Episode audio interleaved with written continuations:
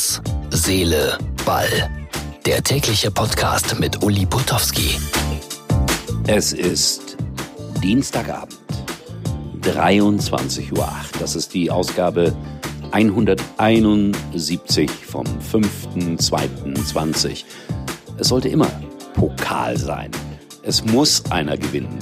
Und bei Schalke gegen Hertha läuft die Verlängerung.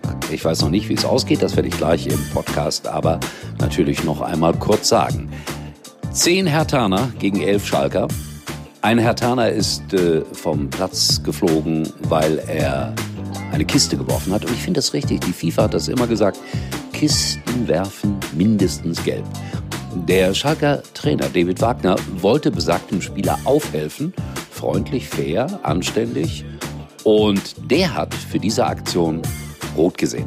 Also das ist schon manchmal verrückt, was im Fußball passiert und unerklärlich. Und jetzt sehe ich gerade, dass zehn Hertaner elf Schalker irgendwie einschnüren. Verrücktes Fußballspiel. Sieht ganz nach Elfmeterschießen aus, aber wer weiß, vielleicht kommt hier noch ein krummer Ball. Und Borussia Dortmund raus aus dem DFB-Pokal gegen Werder Bremen, das in der Bundesliga so schlecht war. 3 zu 2 verloren. Ein klasse Spiel. Holland hat auch wieder ein Tor gemacht, hatte noch eine große Kopfballaktion kurz vor Schluss. Also das ist Fußball, wie er mir gefällt. Und hier gibt es jetzt Freistoß für Schalke und mehr dann gleich im Podcast.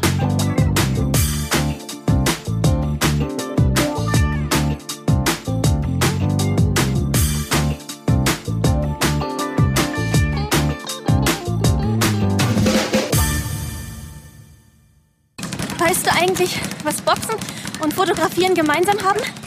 Es kommt alles aufs Auge an. Und die richtige Technik. Na, dann solltest du bei diesem Angebot zuschlagen. Hol dir jetzt das Fotowunder Huawei P30 oder P30 Pro. Nur für kurze Zeit inklusive gratis Körperfettwaage und smartem Fitness-Tracker Huawei Band 4 Pro. Für ein fittes neues Jahr. Ach, war das spannend. Ich glaube, ich konnte das Wort Podcast gerade schon gar nicht mehr richtig aussprechen. Also, Schalke hat's geschafft. 3 zu 2. Der kleine Belgier Raman mit einem Sprint, mit einem Konter. Und Gelsenkirchen lag sich jubelnd in den Armen um 23 Uhr 15. Und Hertha fährt mal wieder mit leeren Händen zurück nach Berlin. Ja, diese Mannschaft hat's äh, noch nie geschafft, seitdem das Pokalendspiel in Berlin ausgetragen wird dann auch dabei zu sein. Also zumindest als Teilnehmer, als Fußballmannschaft. Doch, die Amateure haben es mal geschafft und die haben dann gegen Leverkusen verloren. Also die Amateure von Hertha BSC. Lang, lang ist her. Und Schalke hat dreimal den Pokal gewonnen in äh, diesem Jahrtausend und äh, ja, vielleicht gelingt es auch ein viertes Mal. Es war ein großartiger Abend mit vielen diskussionswürdigen Momenten. Fangen wir mal in Bremen an. Also die gewinnen 3 zu 2 gegen Borussia Dortmund und im Grunde genommen hat das äh, kaum einer erwartet. War ein tolles Spiel. Werder klasse, Dortmund aber auch mit wirklich sehr, sehr gutem Fußball.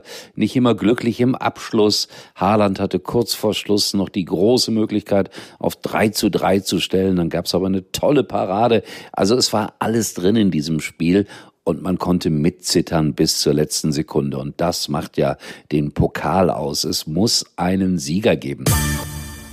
In Kaiserslautern führte der Drittligist gegen Fortuna Köln, Quatsch, gegen Fortuna Düsseldorf natürlich 2 zu 1, um dann am Ende ja, leistungsgerecht 2 zu 5 zu unterliegen. Und dabei hätten die Lauterer das Geld so, so nötig gehabt. Aber ich glaube, die Düsseldorfer können es auch ganz gut gebrauchen. Und dann die nächste Überraschung, für mich jedenfalls. Eintracht Frankfurt, neulich noch in der Meisterschaft, 2-0-Sieger über RB Leipzig, schafft es 3 zu 1 Leipzig zu schlagen.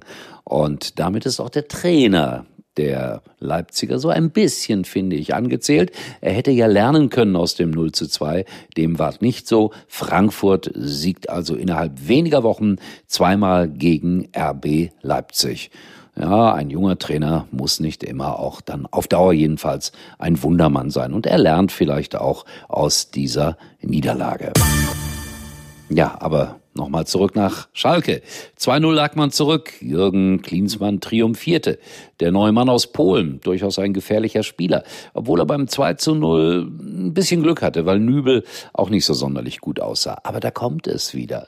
Glück gehört zum Fußball. Denn Schalke hat auch dann Glück gehabt, dass man noch auf 2-2 herankam. Dann in der Nachspielzeit diese herrliche Szene. Ich setze das mal in Anführungsstriche. Ein Berliner rauscht in die Trainerbank nach einem Schalker Foul.